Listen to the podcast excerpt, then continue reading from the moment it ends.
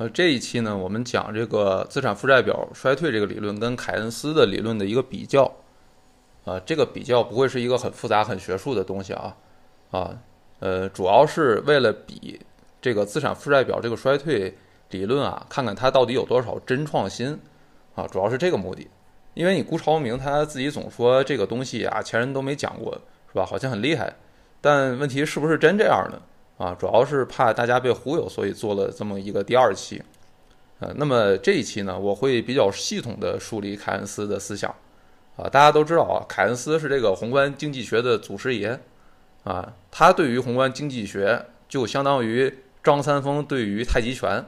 啊，你要是研究太极拳，你是不是得好好的把张三丰写过的东西，啊，张三丰的思想得研究一下，啊，所以我们这期讲凯恩斯呢，其实就是要讲宏观经济学最基础、最重要的那些知识。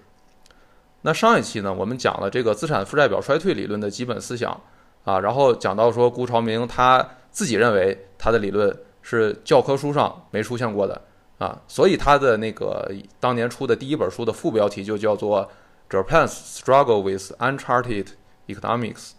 啊，就这本书没翻成中文啊，这个副标题的意思就是日本在和一种未知的经济学进行斗争。那具体未知的东西是啥呢？啊，就是过往的经济学，他认为是假设人们愿不愿意借钱是跟利率相关的，啊，只要利率足够低，就肯定有人愿意借，啊，但顾超明他自己说不对，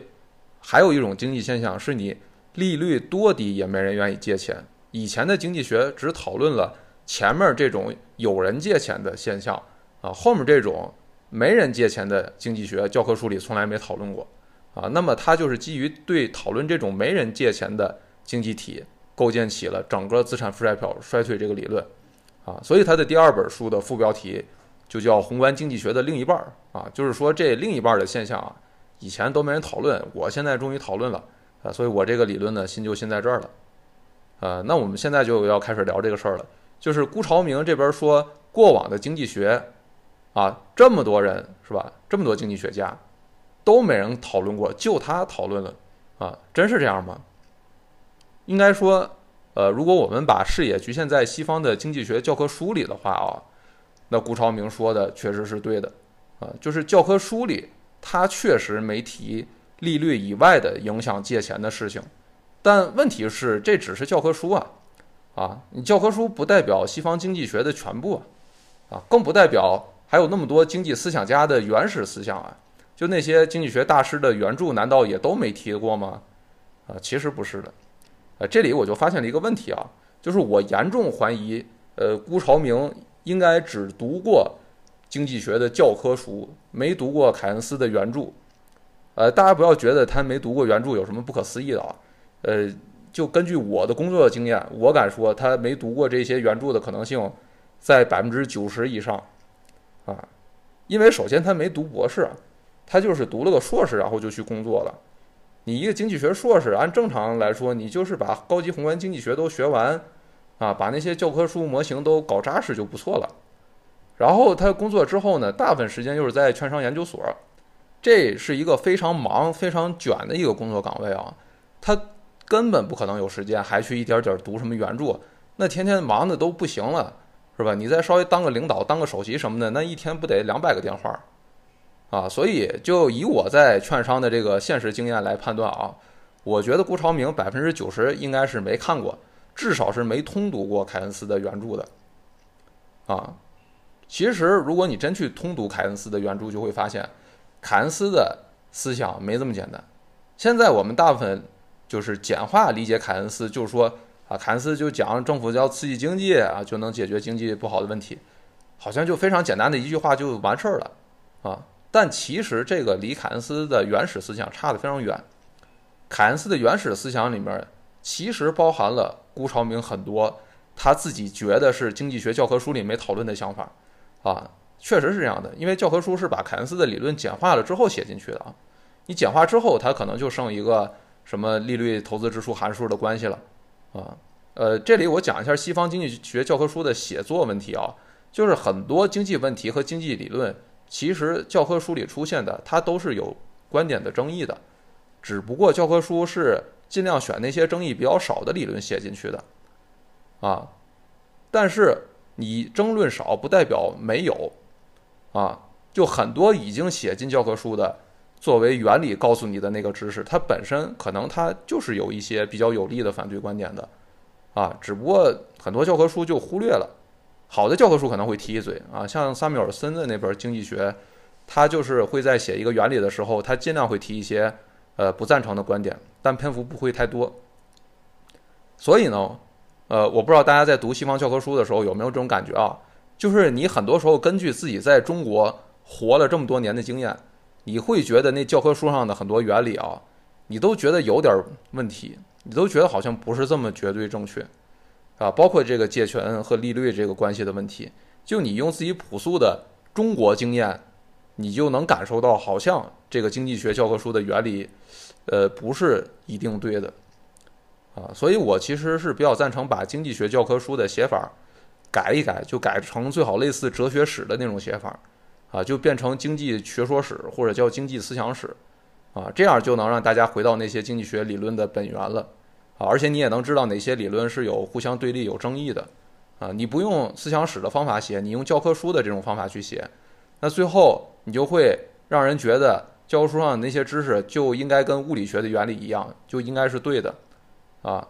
甚至会导致出现像顾朝明这样，哎，觉得自己好像创新了，就是但只是在教科书层面的创新，啊，好，那我们现在再说凯恩斯的这个具体思想啊，呃，首先我们从一个最最重要的，啊，不管是顾朝明还是凯恩斯，啊，他们对于经济的一个最基本的假设开始出发。啊，就是这个基础假设可以说是整个现代宏观经济学大厦的根基啊，非常非常重要。那么这个假设，呃，用一句话表述出来，就是叫，呃，可能很多人都听过，叫一个人的支出是另一个人的收入，啊，就是这个命题。哎，这句话我不知道是不是大家可能会感觉乍一听就是那种觉得好像挺对，但又觉得有点儿呃不知所云的一句话啊，就有点像那种哲学式命题，就是听起来好像挺有道理。但不知道具体有啥用，啊，那么我们先从字面上拆解一下这个命题啊，呃，这里我要引入一个很重要的理解经济问题的方法，呃，叫古典二分法啊，我们不用这个古典二分法，我用大白话给大家翻译一下，这个方法就是叫当货币不存在，啊，就这是一种思考方法，就是当这个世界不存在货币，啊，然后你所有人都是在以物易物的交换东西。啊，你先别管它方便不方便啊，你就先想象这个世界上没有货币，啊，只有一个现实中的产品，啊，这样你会发现很多经济问题你一下子就变得很好理解了，啊，那么用当货币不存在的思维，我们理解一下上面说的这个命题。现在我们可以发现，那么支出是什么意思呢？啊，一个人的支出，啊，就是你用一个产品，比如说十斤大米，去和别人交换你想要的某个东西，啊，比如说一件衣服。那么这个交换的行为啊，或者说你想去交换的这个意图啊，就是你的支出的意愿。那十斤大米就是你的支出，那另一个人的收入是什么呢？嗯，也就是这十斤大米嘛。现在我们假设说，这个你想得到这十斤大米的收入的话，那么你必须要做的一件事儿是什么事儿呢？就是他得先生产出来一件衣服啊，哎，这个就到关键了。就他想得到这十斤大米，他必须自己先生产出来一件衣服，他得织布是吧？得裁剪啊，然后缝出来把衣服，这样他是不是就完成了一次生产性的行为？就是你用十斤大米去换他这件衣服这个事儿，现在我们再来看对整个经济体的意义是什么呢？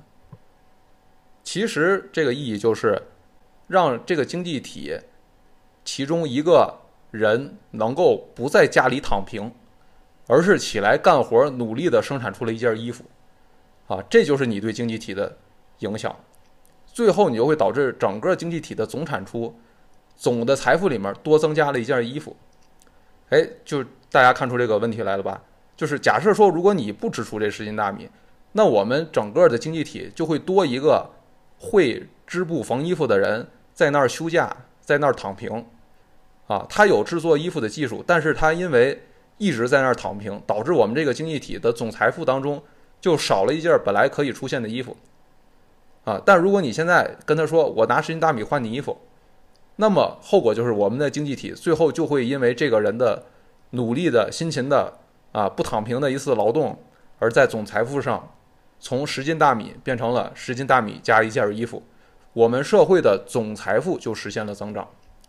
啊，讲完这个，我不知道大家有没有意识到啊，其实这就是我们整个现代经济最核心的原理，就是一个人愿意去生产，他是因为有人想买他的东西，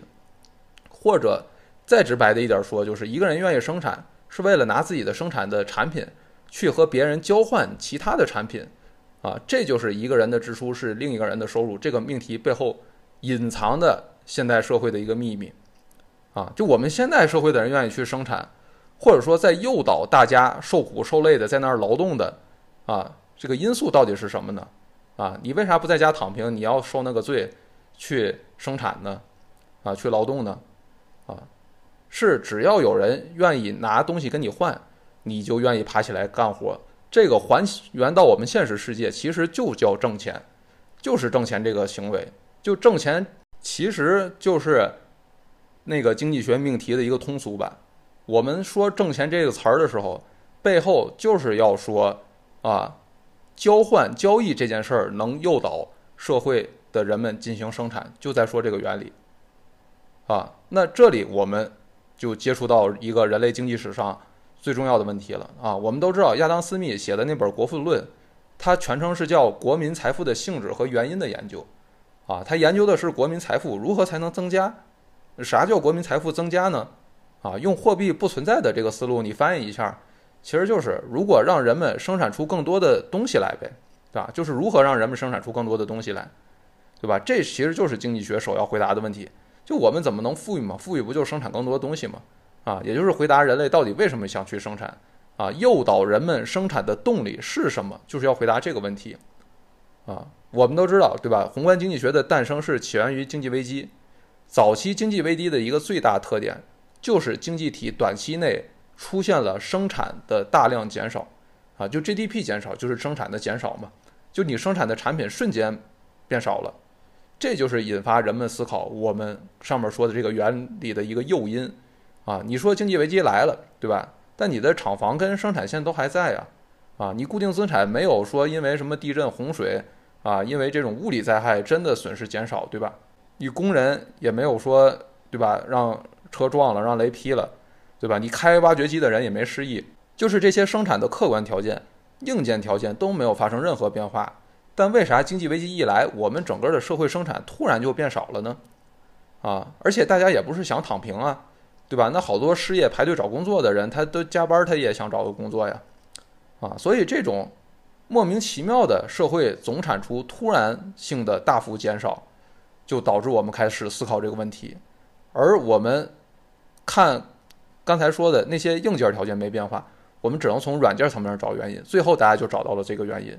就是这个命题，就是所有人的构成的总支出减少，啊，或者我们的学名叫总需求不足，没人愿意花钱了，这个时候社会的总生产量就会减少，啊，这就是我们上面说的这个。基本假设的来源，也就是一个人的支出是另一个人的收入这个命题的，呃，一个来源，呃，所以我们可能经常会听到说，凯恩斯是让呃这个政府刺激来救经济。什么叫政府刺激？就是让政府去花钱，啊，大家都不愿意花钱的时候，由政府出面来花钱。那么这个花钱不是为了赚钱，不是为了让政府能赚着钱，而就是因为我们这个社会。的生产是通过别人的支出进行诱导的，所以现在凯恩斯的意思是让政府去诱导大家进行生产，啊，所以按凯恩斯的说法，啊，你就不是说刺激。现在很多人觉得修基建啊，刺激经济浪费，那其实按凯恩斯最原始的说法，你不用修基建，你挖坑就行。所以呢，凯恩斯他的原文是这么说的：如果财政部把用过的瓶子塞满钞票。而把塞满钞票的瓶子放在已开采过的矿井中，然后用城市垃圾把矿井填平，并且听任私有企业根据自由放任的原则把钞票再挖出来，啊，当然要通过投标来取得在钞票区开采的权利。那么失业问题便不会存在。所以呢，就是现在的，嗯，很多自媒体说这个政府修基建浪费浪费，啊，其实政府是在诱导生产，啊，你想想，如果你不通过修基建浪浪费，或者说不通过修基建去诱导生产的话，那古代的政府，对吧？他就不不靠修基建诱导生产，啊，你想想他靠的是啥？他靠直接就征你的劳役，让你去修长城去，对吧？他直接逼你生产。啊，但目的其实都是一个，都是怎么动员这个社会去进行更多的生产，啊，所以我们应该说，你现在社会你去修基建，去诱导生产，已经是够文明的一个进步了啊啊，因为你古代的时候，其实是不能通过支出或者通过跟他去交换产产品，诱导一个农民去进行生产的，啊，呃，当然这是一个更宏大的问题啊，就是怎么从古代那种社会过渡到现代社会啊，这是一个非常大的一个。呃，更偏社会学的这么一个历史学的这么一个问题了，我们这里就呃不去再详细的去展开了。但是呢，基本的逻辑是这样的，就是古代啊，你用物质财富去诱导一个人进行生产，人家还未必愿意生产了，人家还不乐意卖给你呢。啊，古代人的想法可能是，比如说我一个月过去能生产一百斤大米，啊，干三十天能生产一一百斤大米，现在你给他一个先进的生产工具。啊，然后告诉他，你用这个工具，你一个月能生产两百斤大米。那么，古代人会怎么办？啊，古代人很有可能他最终不会去生产两百斤大米，而是他会干十五天，歇十五天。啊，他还生产一百斤大米。这其实就是古代社会跟现代社会人在物质欲望上的一个重大区别，就是古代的人他的人生追求啊，未必是去。积累那些超额的物质财富，啊，呃，我们知道，其实很多古代人，他的，呃，中国以外的古代人，他的人生追求都跟宗教有一定的关系，对吧？那么在中国可能更实用主义一些吧，啊，我们古代人的这个最高级的追求是一种，呃，从政和道德生活合一的一种方式。呃，好，那上面我们就讲完了现代宏观经济学的第一个核心假设，啊，就是一个人的支出是另一个人的收入这个原理。呃，那么所有人的支出，我们也可以叫做总需求，啊，用总需求去概括这个诱导社会进行生产的呃一个核心的因素，啊，我们 GDP 统计的里面不有个叫支出法吗？啊，那个支出法就是从需求角度去统计，啊，就是统计消费、投资、出口啊三驾马车就这么统计，呃，所以呢，不管是顾朝明还是凯恩斯，他们研究经济问题，其实就是从研究，呃，为什么大家会节俭，会开始省钱。会不花钱，啊，这个具体的行为出发再开始研究的，啊，好，那接下来我们就开始讨论，呃，到底是什么决定了大家的支出，啊，为什么大家有时候想花钱，有时候不花钱？那我们都知道，凯恩斯把需求从大方向上，呃，分类为投资和消费这两大类，然后他的书里面呢就分了呃这么几边，他原书中的第三边就是讲呃消费的。呃，或者说就是在讨论人们为啥愿意消费，什么时候不愿意消费的啊。那么，呃，第四边呢是讨论人们为啥呃想去投资的啊。第三边、第四边这两边是讨论消费跟投资的啊。前两边都是在做学术回顾跟定义啊、概念啊这些讲解，然后第五边是讨论货币的啊。这基本就是凯恩斯那本《就业、利息与货币通论》这本书的基本结构啊。那么我们首先讲消费。啊，呃，关于人们为什么消费，凯恩斯他分了两大类原因，一类叫客观原因，一类叫主观原因。那么客观原因呢，它又细分为六个，啊，分别是：第一，剔除通胀后的工资，啊；第二，人们得到工资之后想存的钱，啊，存的钱；第三个呢是资产价格的意外变化，啊，就是比如说房价跟股价的这个变化。第四个呢是市场利率，第五个呢是税收政策啊，还有第六个是人们对于贫富差距改变的期待，它是分了这六个。呃，当然上面这个六六个其实都是我直接总结的啊，因为你要是看原著的话，它用的不是这些词儿，它用的都是一些跟现在习惯完全不一样的很复杂的词儿。呃，我这里直接就按照大家呃现在的语言习惯直接就翻译过来，就是这六个因客观因素啊。然后主观因素呢，他总结了，呃，个人层面的主观因素有八个，政府和企业的主观因素有四个啊，这些呢就比如说是什么节俭啊、什么改善啊、独立啊、贪婪啊什么，就这些其实就比较扯淡了啊。就凯恩斯他其实呃他自己也没有想把重点放在这个讨论主观因素上面啊啊，因为他说主观因素主要是取决于文化、宗教习惯上啊这些东西，这是他说的主观因素啊。然后他最后是呃说了这么一句，叫本书不关心这些改变啊，因为这些改变都是长期的事儿，长期我们都死了啊，所以我们大家都知道凯恩斯这本书他呃自己只关注短期的问题啊，他不关注长期。啊，所以这里面他列这个主观因素，呃，其实主要就只是要形式上完整一下，然后再去讽刺一下，呃，那些批判他不关注长期因素的人，啊，好，那我们说凯恩斯重点关注那六个客观因素，然后在这六个客观因素里面，凯恩斯认为后面四个因素对消费的影响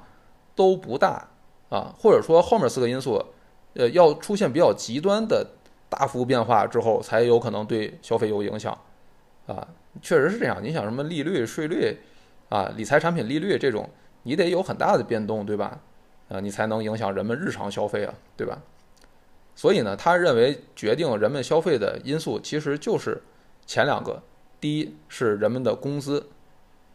啊，当然这里的工资是泛指啊，这里是泛指稳定的收入啊。你比如说你是一个个体户卖早点，对吧？你的收入我们日常语言里面它不叫工资。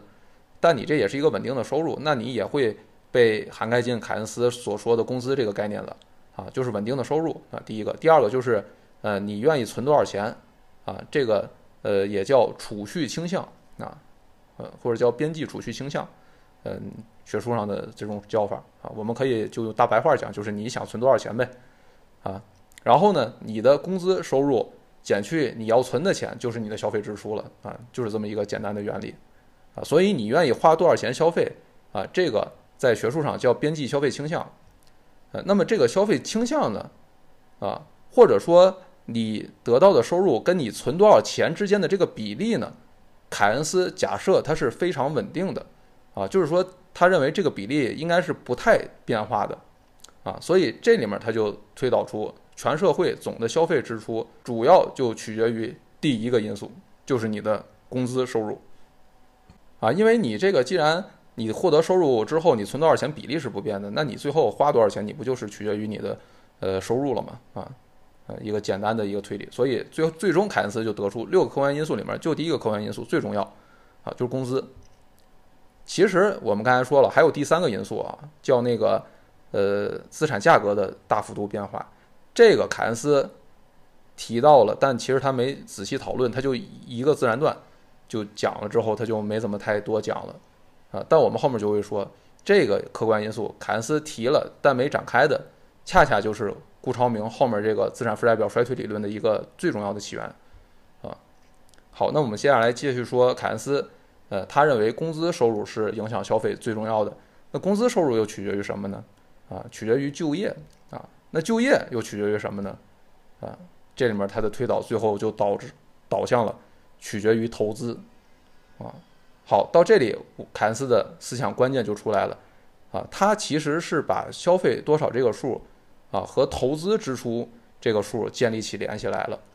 啊，你比如说你投资支出一块钱，啊，他的推导是认为你投资了一块钱，然后企业就会扩大生产，会雇人，啊，对吧？然后就会发工资，那这样人们的收入就多了一块钱，然后多了一块钱之后。啊，因为存在这个我们说的这个边际储蓄倾向，所以呢，他会存一部分，花一部分。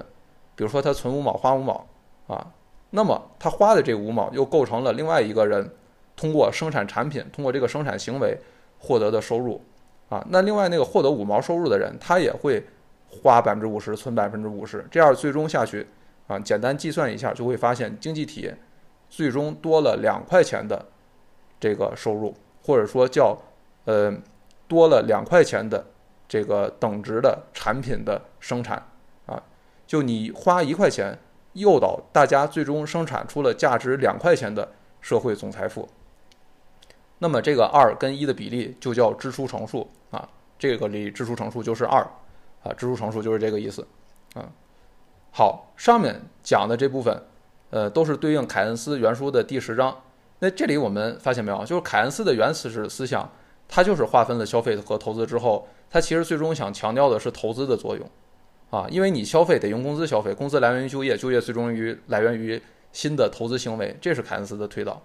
啊，所以这个是占了最大头的变量。当然，他也说了消费有别的影响因素，但他认为占了最大头的变量就是这个投资支出，所以啊，这里我们要说，现在很多自媒体说什么要提高消费占比啊。其实不光自媒体了，我看可能很多关键呃专业学者他也是接受这种陈词滥调的观点啊，就是要提高消费占比，降低投资占比，这就完全一个错的思维啊！因为人家凯恩斯当年思想是说，你想多消费，你就得必须提高投资，他是想说这个事儿啊，他是为了督促政府和企业多投资才搞了这么一大套理论的。但现在的这些陈词滥调的观点。啊，就是一种没有理解凯恩斯的原始思想，啊，然后直接就把消费变成政治正确了，啊，这个我之前讲财经自媒体那期也讲过，这个大家有兴趣可以再听听，这里我就不再呃多讨论了。那接下来我们直接进入凯恩斯，呃，他最最重要的啊，也是他最精彩的一部分讨论，关于投资支出的决定因素的讨论，啊，那么首先我们说。凯恩斯认为投资支出取决于什么呢？他认为，呃，取决于投资回报率。呃，这里我也直接就翻译成大家日常用的语言了，就是原书的话也跟现在的这个日常语言不一样。它就是取决于投资回报率。那投资回报率一个是就就主要是两个啊，一个是成本，一个是收入。成本就是利率啊，收入就是你预期的这个投资收益率。啊，那么你预期的投资收益率减去利率就是你的投资回报率，啊，很简单，就是一个利润的思路啊，就是收入减成本的一个思路。那么人们愿不愿意支出呢？呃，就是取决于这两端，一端是成本的利率，另外一端就是呃这个预期的回报率。那么总结下来，如果你想增加人们的投资支出，那就是要呃想怎么降低利率，然后怎么提高预期的收益率啊，就这两个问题。那么我们先说利率啊。利率这个东西，我觉得凯恩斯的讨论对我们现在来说不是很重要了，已经，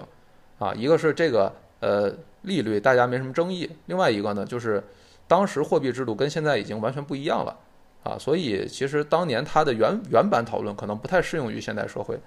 呃，这里我们只要简单的知道凯恩斯的一个思想，啊，就是他认为是中央银行对利率有决定性的影响，啊，他是这个思想，啊，这个其实到现在是完全适用的，啊，而且。凯恩斯也提到过，就是中央银行最多只能把名义利率降到零，啊，所以呢，你这个成本端它最低是有一个低的限度的，最低也就到零了，也就是所谓的流动性陷阱了，没法再降了，啊，就是凯恩斯本身的当年的讨论就已经涉及到流动性陷阱了。好，呃，成本这端是这样，那么另外一端收入这端呢，也就是预期投资回报率啊，这才是凯恩斯最重点的讨论的地儿了。啊，而且注意啊，精髓就在预期这两个字儿了，就这是预期的投资回报率，就是你在投资之前，你对未来的收入，人们只能靠估计跟预测，所以最终决定人们愿不愿意投资的，其实就是人们的这种对未来预测的心理了。啊，好，到这儿就是我所说的，就是凯恩斯最终他其实是将我们这个经济体、这个社会生产多少东西的。最终原因和人类的心理特点进行了一个逻辑的联系，啊，人的心理就是经济学的第一推动力，在他那边的经济学的第一推动力，啊，这里我说一个题外话，就是我为啥把外部性叫作为我这个博客的名字，就是大家可以看到我节目介绍里面写的是人心决定的经济世界中外部性无处不在，啊，就是从这儿来的，就是经济是由人心决定的。啊，我其实就是重复了一遍，像凯恩斯他们这些经济学家的一个思想啊，就经济的这个第一推动力，它不是那种万有引力那种千年不变的东西，它其实是人心，啊，所以决定了经济学这个学科它永远不可能像物理学那样有一个长期适用的严谨的规律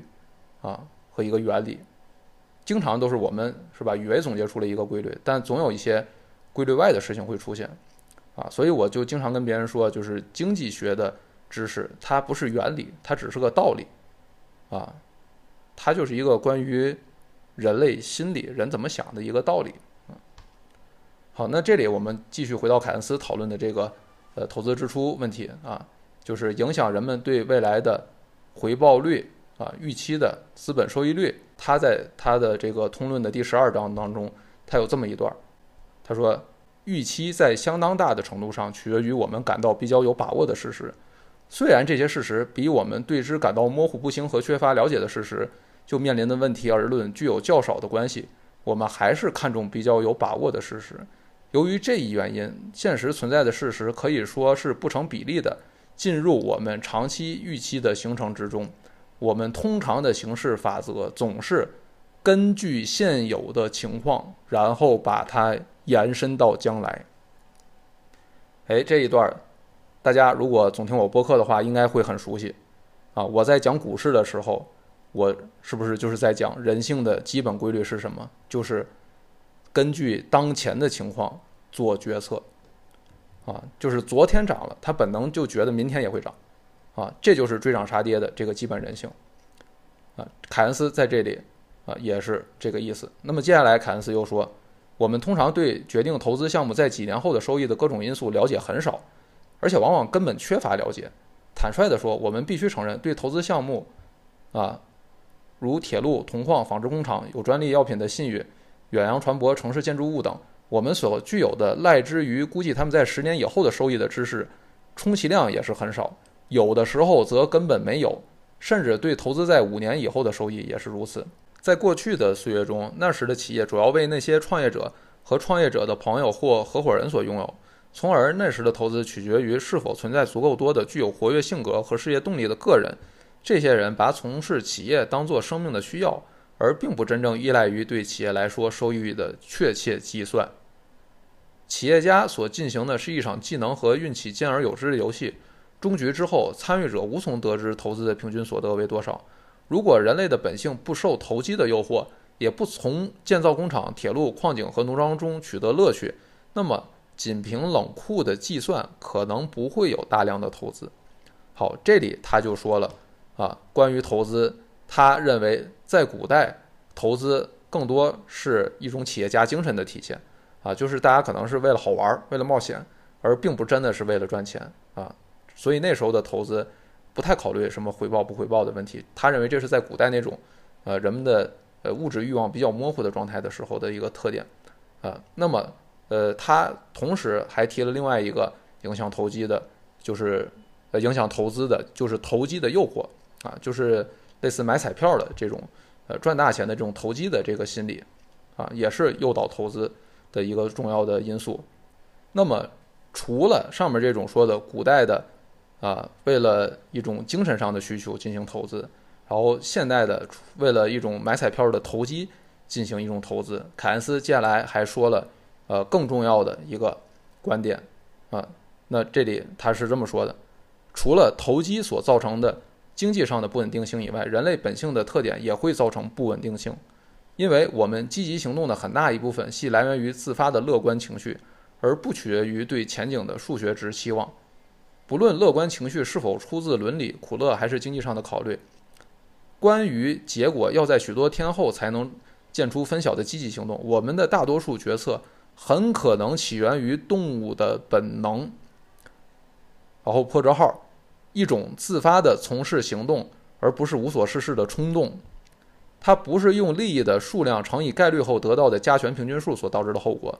不论各个企业以何种坦率而真诚的程度来宣告，他们从事的经营的主要动机，已由企业的组织章程所说明，他们在实际上不过是把他们的动机假装成为如此而已。事实上，根据对将来的收益加以精确计算后而做出的经营活动。只不过比南极探险的根据稍多一些，因此，如果动物的本能有所减弱，而自发的乐观情绪又萎靡不振，以致使我们只能以数学期望值作为从事经营的根据时，那么企业便会萎缩和衰亡。虽然对企业的前景看好和看坏的根据和以前没有什么不同，我们有把握说，对将来怀有希望而兴办的企业，对整个社会有利。但是，只有当合理的计算结果由于动物本能而得到加强和支持时，个人主动性才会大到能兴办企业的地步。在个人主动性得到动物本能的加强和支持下，那种往往使创业者意志消沉而为经验所表明的最终要失败的想法会被放在一边，正如健康的人把对死亡的预期放在一边一样。好，上面这一段啊，其实就是凯恩斯思想真正的核心啊，也就是真正决定人们投资的预期回报率，进而影响人们投资支出，再影响人们消费支出，再影响总支出和 GDP 的最终来源，就是这四个字儿啊，动物精神啊。就我们以前在讲股市的时候，其实就反复讲什么追涨杀跌，对吧？啊，乐观的状态会让人更乐观。然后经济危机的时候呢，就是悲观会让人们更悲观，啊，然后你这种悲观在被乘数效应放大之后呢，经济就陷入了一种螺旋式的下滑，啊，所有人他都没有失忆，对吧？生产线也没有被这个雷劈了的情况下，他社会生产最终就会大幅减少，这个后果就这么出现了，啊，那到现在我们就把凯恩斯的主要思想都讲完了。然后上一期我们讲了顾长明的主要思想啊，那我们现在开始来比较顾长明和凯恩斯的区别。呃，首先在总需求诱导生产的这个基本假设上面，呃，顾长明跟凯恩斯没什么区别，这个我们前面已经讲了。然后在影响总需求的因素当中，他们也同样都是认为投资支出是最重要的啊，这个也没区别啊。主要的区别就是接下来这种呃影响投资支出的因素到底是什么。那么在凯恩斯那儿，他认为是人的动物精神，但是顾朝明就在这儿提出了叫所谓资产负债表衰退，啊，也就是因为负债率提高，因为人们的财富缩水，然后导致人们变得胆小，变得不敢借钱，啊，关灯吃面这种心理，最后导致了人们不去做投资，不去支出，啊，这个就是顾朝明跟凯恩斯的最大差别。但其实我们要说啊，就是。凯恩斯他其实不是完全没有提财富效应这个问题的。我们前面讲了，凯恩斯他其实在自己的这个消费支出那一章里面，他讲到第三个影响消费的客观因素当中，他已经提了财富效应这个问题了。啊，他原话叫呃意外的资本价值的变动，啊，这就是顾长明说的资产负债表衰退，啊，就房价股价的这个大幅变动，财富缩水，就是一样的问题，啊，而且这个。财富效应也不是凯恩斯自己最早提的，啊，我们目前所知的最早比较大篇幅讨论这个问题的是英国经济学家毕谷，啊，毕谷他比这个凯恩斯大个十岁左右啊，他这个思想上属于古典经济学这个流派，呃，后来到了二战之后，美国也有一个叫哈伯勒的经济学家也讨论过这个财富效应，啊，但是他那个叫实际货币余额效应，啊，他那个学名是这么叫的，啊，但是意思也是这个财富效应会影响人们的消费支出。啊，所以说这个财富效应这个原理，啊，其实已经有人提过了，而且这个在目前的学界也有一个学名，就叫毕谷哈伯勒效应。只不过呢，不管是毕谷还是哈伯勒，还是凯恩斯，他们在讨论这个财富效应的时候，他们只讨论这是一个影响个人消费支出的问题。然后顾朝明在这儿，他是第一次把这个思路运用到了企业的投资支出上面。啊，就是过去大家只关心这个房价、股价下跌，你影响个人的消费，但日本的商业地产下跌，它影响了大量的企业，啊，所以这时候财富效应，啊，这个现象在史上第一次出现了大规模影响企业投资支出的情况。那么辜朝明他做的事儿就是把这个财富效应这个思路，啊，从个人那个讨论领域，现在拿过来直接用到企业。这个领域了，啊，就这么就提出资产负债表衰退这个理论了，啊，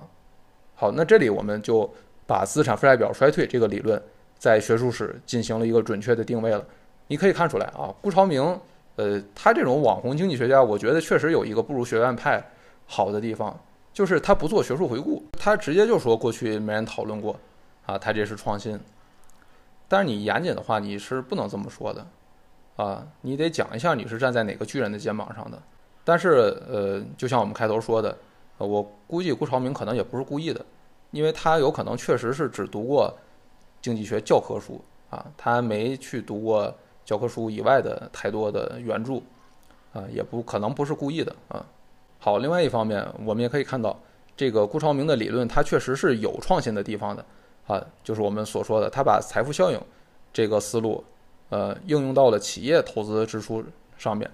啊，这也是因为日本出现了这种历史上的新现象，就是这种商业地产大跌的，呃，这种影响企业的财富的一个新现象的一个回应，啊。那么，辜朝明和凯恩斯还有一个区别啊，一个很重要的区别，就是凯恩斯只关注短期，但辜朝明他要回答的是长期的问题，对吧？啊，日本长期衰退是什么原因？啊，而且凯恩斯呢只关注对固定资产的投资，辜朝明除了对固定资产、有形资产的关注以外，他更关注这个对技术、新技术的投资，啊，但这个我想说，这也不能说是顾朝明的原创贡献。这个是索洛模型的贡献，啊，就是凯恩斯的时候还没索洛模型，他不关注长期的一个很重要的原因是那个时候大家对长期的经济增长还不是很清楚这个原理，啊，但是二战之后，啊，这个索洛这个美国经济学家他就回答了这个问题，在那之后大家才对长期经济增长的原理有了比较清晰的认识，啊，所以顾朝明对这种长期的解释应该说是站在索洛模型的肩膀上提出来的。呃，关于索罗模型这个具体内容呢，这个就也是一个系统性的内容，呃，这里边就不展开了。大家如果想呃了解的话，可以去看我那个宏观课。啊，好，到目前为止呢，我们知道辜朝明最创新的地方就是在这个财富效应这个理论的运用上面啊。但是我其实看到辜朝明在后期写的书里面，他某种程度上又有点回到了凯恩斯的思想啊。就最开始他是比较强调财富效应这个问题。但是后来他又加入了一条，呃，影响人们支出的因素，就是保守的心理和悲观的预期。这种对未来的看法，其实跟凯恩斯的动物精神讲的事儿是差不多的，啊，而且他到后面，呃，我的感受是他更强调这种对未来的悲观心理态度了，而不光是那个关注过去已经受损的资产负债表啊，这个财富缩水的问题了，啊，所以呢，我们最终还是可以看到啊，就是。其实凯恩斯的动物精神这个原理，其实是有极广泛的解释力的。你想逃脱掉凯恩斯的框架，其实是很难很难的。啊，要么凯恩斯的东西不会说到今天为止，也还是一个大框架就立在那儿，没人能撼得动的一个东西。好，那么最后呢，呃，关于解决经济衰退的方法，我们讲过，顾朝明他是重政府的财政刺激，轻货币刺激。呃，这个跟凯恩斯其实是一样的。这个不存在他自己认为多么创新，他确实是跟七十年代的货币主义，顾朝明是不太一样，但他提的方法其实最终是回到了凯恩斯最原始的思想。凯恩斯最早就是重财政轻货币的，啊，那么这里面我们最后就以凯恩斯关于挽救经济衰退的这个方法的原文啊来结束这一期的播客，啊，凯恩斯在通论里是这么写的。以我自己而论，我对仅仅用货币政策来控制利息率的成功程度，现在有些怀疑。我希望看到的是，处于能根据一般的社会效益来计算出长期资本边际效率的地位的国家机关，承担起更大的责任，来直接进行投资。因为根据我在上面已经加以论述的原则来计算出的各种资本边际效率的市场估计值，似乎很可能具有过大的波动。以致利息率的任何能实现的改变都不足以抵消这种波动。